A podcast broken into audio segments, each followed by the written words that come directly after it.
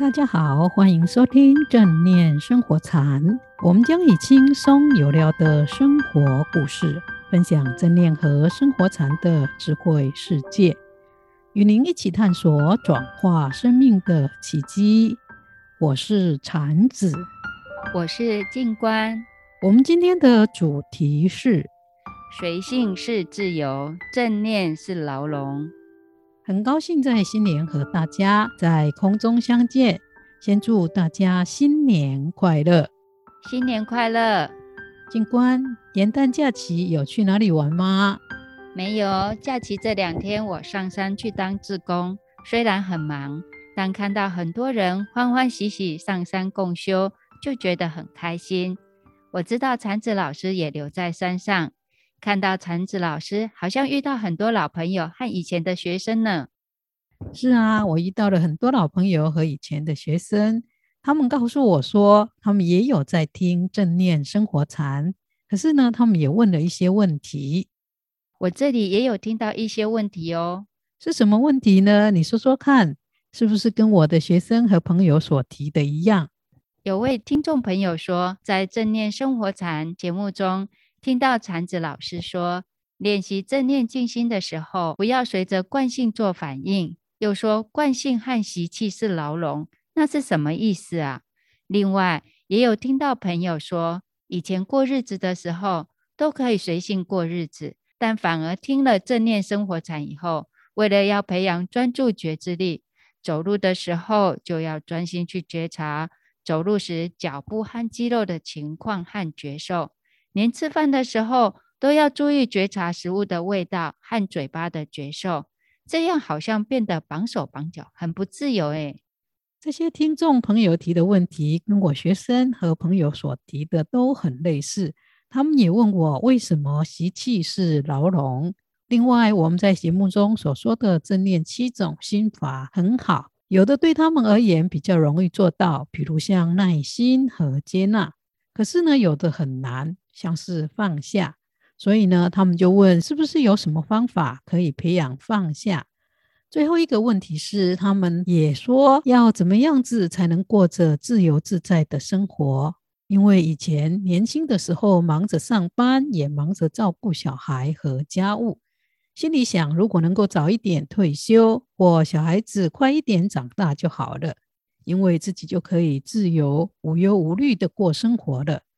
可是现在自己退休了，小孩也上了大学，因此不用忙工作和小孩。但不知道为什么，还是没有办法过着自由自在、无忧无虑的生活。我也听过一些朋友说过类似的话呢，而且有些朋友还说，孩子长大以后，自己好像更忙，因为他有好多事情想做，比如去旅行，去上一些以前想上。却没有时间上的课，或去学自己喜欢的手工艺等等，所以日子也过得很充实。只是上了那些课以后，并没有想象般更快乐，或过着更自由自在、无忧无虑的生活，因为他们还是会担心在外面读书的小孩，也在意先生、家人或亲朋好友聊天的时候会说他的事情等等。所以，虽然有时间过自己的生活，上想学的课，却没有自由自在、无忧无虑的感觉。禅子老师，这是为什么呢？以上我们所提到的这一些问题，习性、牢笼、放下和过自由自在的生活，好像是不同的事，事实上却是互相有关联的。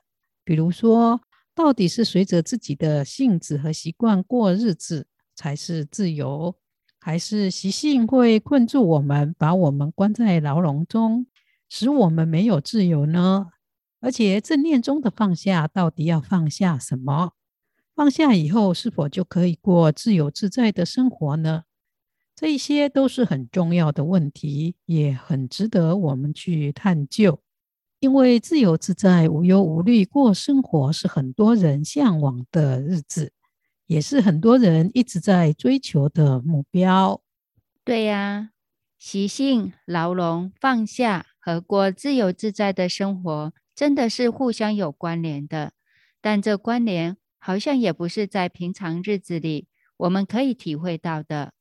譬如有些朋友说，自由是随个人个性，要做什么就做什么，但依着性子去做又不开心。就像有些人喜欢吃披萨，但多吃几片以后，又觉得看到就害怕，有恶心感。喜欢去玩的朋友也一样，和亲友玩一两个星期以后，觉得玩也没什么，也很累。如果旅行中又跟亲友闹翻了，回家后不仅不开心，还满口抱怨的话。所以，随着性子和想做的事情去做，并不一定会如很多人想象般过着自由自在的生活。但相反的，我看到一些练习正念静心、修炼得很好的老师，譬如卡巴金博士，还有一些我认识的法师，他们虽然很忙，却整天笑眯眯的，过得很自在。禅子老师，这是为什么呢？静观有很认真的过日子，对身边的人事物观察得很深入。从静观所说的例子，我们可以看出，真正自由自在的生活，并不一定是要放弃工作，不照顾家庭小孩，不用上班，或者是随着自己的喜怒哀乐习性去做事情，而是在于我们的心。如果我们能够如正念生活禅所说的去做。那就如那一些练习好正念的法师和卡巴金博士一样，他们虽然没有随着习性走，也有工作，且过得很快乐。而且跟他们相处的时候，我们发现他们的心也很自在，也不会被事物所困扰，很自由。这使我想起最近禅子老师介绍我读的一本书，这本书名叫《生命之球》。是泰国佛使尊者做的，相关书香出版社翻译和出版的。这本书的核心内容就跟我们今天谈的习性、牢笼、放下，以及如何获得真正的自由有关。确实如此，所以我们可以借着这一本书来说明一下，习性怎么会变成困住我们的牢笼。而放下要放下什么，以及放下后得到的自在和自由的关系。首先呢，我先介绍一下这一本书。这本书呢，是从自由的反面，就是没有自由的囚牢说起的，进一步才说到能让我们得到自由的方法。也因此呢，这一本书的书名会叫做《生命之球》，或者。如果以更白话来说，就是生命的囚牢。静观，你还记得这一本书里面对囚牢的定义吗？在我们生命中有哪一些是我们的囚牢呢？书中说，囚牢会系住人、监禁人和使人不自由，并且使人经历困厄、痛苦和纷争。我们生命中的囚牢，有些是物质的。有些是心理的，也有可能是精神上的。譬如书中提到六种感官是囚牢，我们的见解看法是囚牢，甚至当我们有“这是我我的”的想法时，也是一种囚牢。对，还有作者佛使尊者也点出，不论是物质、心理或精神的，会有束缚感或变成我们生命中的囚牢。关键就在于执着两个字。当我们有执着的时候，求牢就会以各式各样的形式出现，也因此在我们的生命中会有形形色色的求牢。这是因为执着这两个字在巴利文里面是乌巴丹娜，相当于我们中文所说的依附、恋着、黏住以及紧抓不放的意思。也因此，当我们的心中对任何的人事物产生这三种心态的时候，就是一种执着，我们就会被绑住，那一些人事物也就会因此变成我们的囚牢，让我们无法过着自由自在的生活。我们请静观说一下，书中怎么说六根是我们的囚牢？六根指的是眼、耳。鼻、舌、身、意等六种感官，透过这六种感官，我们可以和外界沟通、接触、产生感受和经验等等。眼睛可以看，耳朵可以听，舌头可以尝味道，身体可以有触感，心意可以有想法等等。也因此，为了让自己有舒服和快乐的感受，我们就需要满足和伺候这六种感官。我们需要时时刻刻像服侍主人一样伺候我们这六种感官。也因此，我们就像仆人一样，被这六种感官束缚住，无法有自由。举个例来说，女孩子们为了瘦身美白，就要为了想让身体变美这个想法，拼命打工赚钱；也有人为了吃美味，东奔西跑，到处去，看似很享受，回家却抱怨没有时间做事或做功课，或怕变胖，很后悔。另外，也有人为了听高级音响、看高级的电影，要努力工作，拼命赚钱。所以，本来好像是去追求让六根快乐的事物，没想到不仅没如预期般享受到那些事物带来的快乐，即使得到了那些事物以后，有带来短暂的快乐，自己也因为要满足这些感官而被迫不停地工作赚钱，让自己的生命被困锁在工作赚钱的囚牢中。对，这一些都是说明六种感官使我们被困锁在要不停工作赚钱中很好的例子。另外，《生命之球》这一本书中也提到，要怎么样做才能够放下不执着和过着自由自在的日子。书中说，我们一般使用的语言呢，可以分成日常用语跟法的语言。日常用语是我们一般人常用的，而法的语言则是在禅修正念内观的人会用到的。这两种语言含有不同的意义。一般人说不执着的时候，会想到的是空掉一切的事物，比如说不用工作、不用做家务、不需要照顾小孩或其他的事物等等。但法的语言则不同，说不执着。或放下，并不是说要空掉和远离一切的工作、家务、小孩和其他的人，而是指不执着我及我的或属于我的意识。当一个人内心不执着任何事物为我、属于我的，这个时候就是一种空的状态，也就是放下和不执着的状态。所以，我们可以说，空或不执着有两种意思：一种是指物质世界，一种是指精神世界。而物质层次方面的空，是指物体的不存在，空无一物。这是我们一般人的看法跟想法。但是，正念生活禅和内观所说的空、放下和不执着，是指精神层面的空。指内心不会对事物升起紧抓不放的执取、占有和控制感，不论是对工作、对家人或对一切的人事物，他会随缘尽力去做好自己该做的事情，但也会保持弹性，因为他知道这一切都是因缘所成的，所以不可能有一成不变。完全可以让我们主宰的人或事物。当人心中能够放下要主宰和控制一切的想法，也愿意随着因缘的改变而调整自己的时候，即使所有的人事物仍然存在，也不离开工作、家庭或其他的事物，他一样可以过着自由自在的日子。因为心中那份患得患失的不安和焦虑，以及想紧捉、只取不变的心，已经调整了，也因此他能够放下，过着真正自由的生活。原来是这样，我明白了。怪不得佛世尊者在书中会说：如果我们能看到生命的执着，就会看到生命是囚牢；如果看不到自己的执着，就无法脱离生命中种种的囚牢，而过着真正自由自在的生活。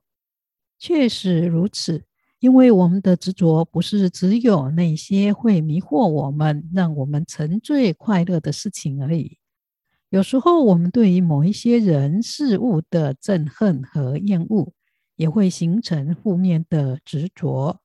一旦有执着，不论是正面或负面的，都会把我们困住、束缚住我们，也因此会制造出一座无形的囚牢，把我们关在这一座座的囚牢里面。而爱恨情仇越重的人呢，生命的囚牢也就会越多，也越牢固。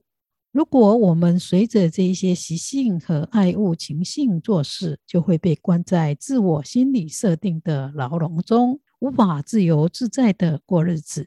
也因此，即使是不用工作，有很多的时间可以上很多的课，学习很多的事物，还是会觉得自己不自由也不自在。这是因为他的心还是到处执取，到处制造自我的囚牢。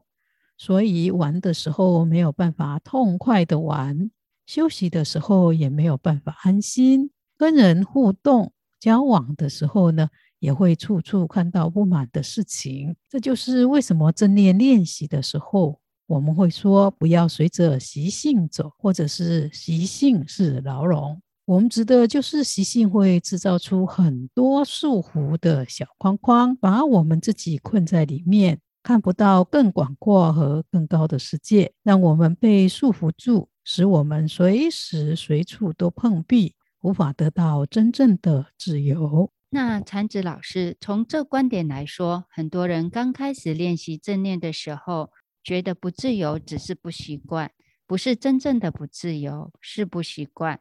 真正的不自由，应该是被自己的执着束缚在自我的小框架中。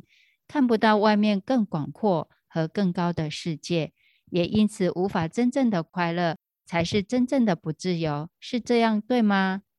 对呀，这也就是一开始我们提到的，有些人虽然不用工作，小孩也长大，家中事务也不需要他操心，他还是觉得不自由，因为束缚住他的不是那一些外在的事物，而是内在的那份执取。要这样，要那样，而且执着这一切事物都要在我的掌控下才是自由。但是因为这种我要掌控、要主宰的想法，反而会使他自己困在个人的眼光和心态中，也会把自己锁在小小的自我牢笼里。因为当他以自己的小框框的心态去面对事情的时候，会觉得处处不能如愿，处处碰壁。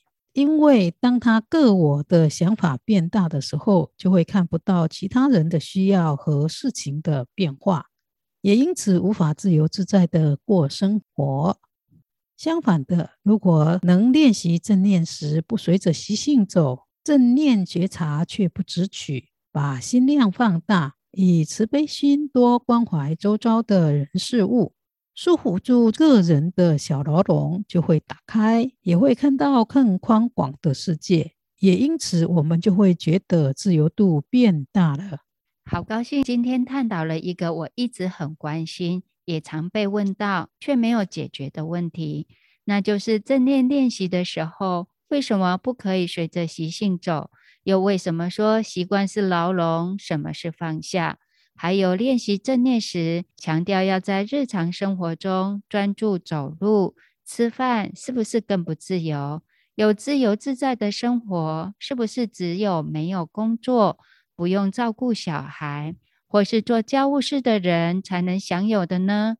禅子老师用《生命之球》这本书的核心内容来解答，在书中告诉我们，我们会不自由，是因为我的执着。对一切事物都升起我属于我的的意识形态，也因此造成了种种的囚牢。如果要放下和不执着，是指不要执着一切要由我做主，即我要主宰和控制一切的想法，而是能看到因缘的变化，随缘尽力。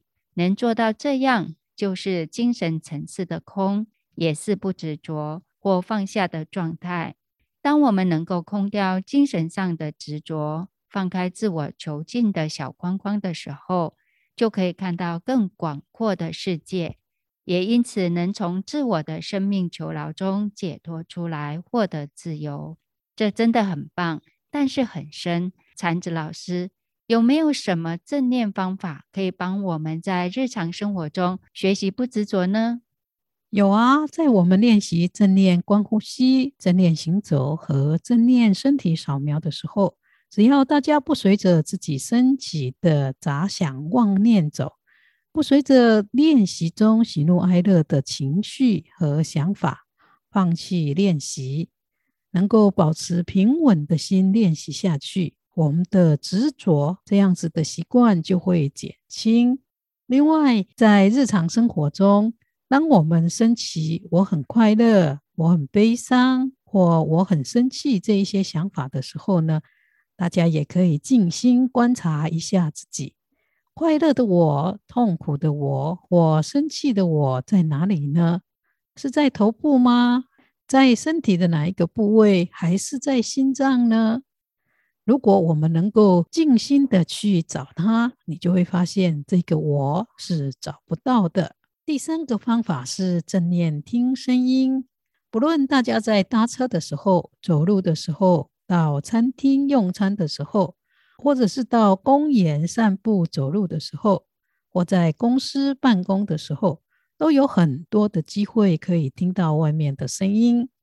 大家可以把它当成练习不执着的机会，比如在搭车的途中听人对谈的时候。单纯的只是听声音，不要让对话的内容引起你的好奇，产生喜欢或不喜欢的感觉，只是单纯的听。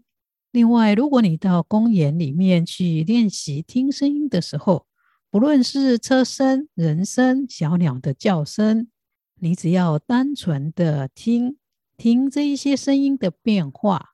或是听到不好的声音的时候，不要嫌吵，也不要觉得受不了，只是单纯的听听这个声音是否有空隙，以及它们的变化。这也是一种正念觉知外境而不执着的练习。大家可以在日常生活中多多的练习，包括被同事念或被老板骂的时候，大家也可以试着练习。单纯的去听他们要表达的内容，而不随着情绪马上做出反应。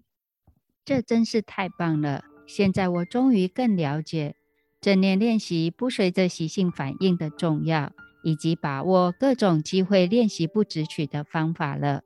新的一年，我要用正念练习培养不执着的力量，作为我新年努力的目标。这是很好的愿，我们都一起来培养这种会让我们真正过自由自在以及幸福的不执着的练习。节目已经接近尾声，最后呢，要祝福大家都能够在练习正念专注中安顿自己的身心，让自己过着真正自在、没有障碍的生活。喜欢我们节目的朋友们，不要忘了订阅和按赞，或到正念生活禅脸书与我们互动哦。祝大家平安吉祥，下周见哦！下周见。